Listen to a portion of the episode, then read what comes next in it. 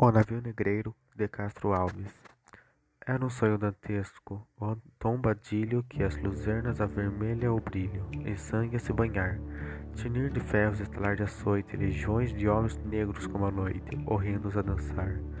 Negras mulheres suspendendo as tetas, magras crianças cujas bocas pretas regam o sangue das mães. Outras moças mais nuas, espantadas no turbilhão do espectro arrastadas, em ânsias, mágoas, paz. E ri-se a orquestra irônica estridente da ronda fantástica serpente, faz todas espirais. Seu velho arqueja, seu chão ressalva, ouve-se gritos, o chicote estala, e voam mais e mais. A multidão faminta cambaleia, e chora e dança ali. Um de raiva delira, outro enlouquece, cantando, geme e ri.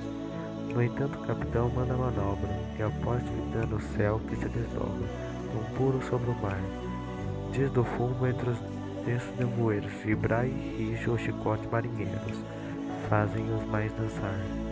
E ri-se a orquestra irônica estridente da ronda fantástica serpente faz dodas espirais, que um sonho dantesco as sombras zoam, gritos, ais, maldições, preces ressoam, e ri-se Satanás.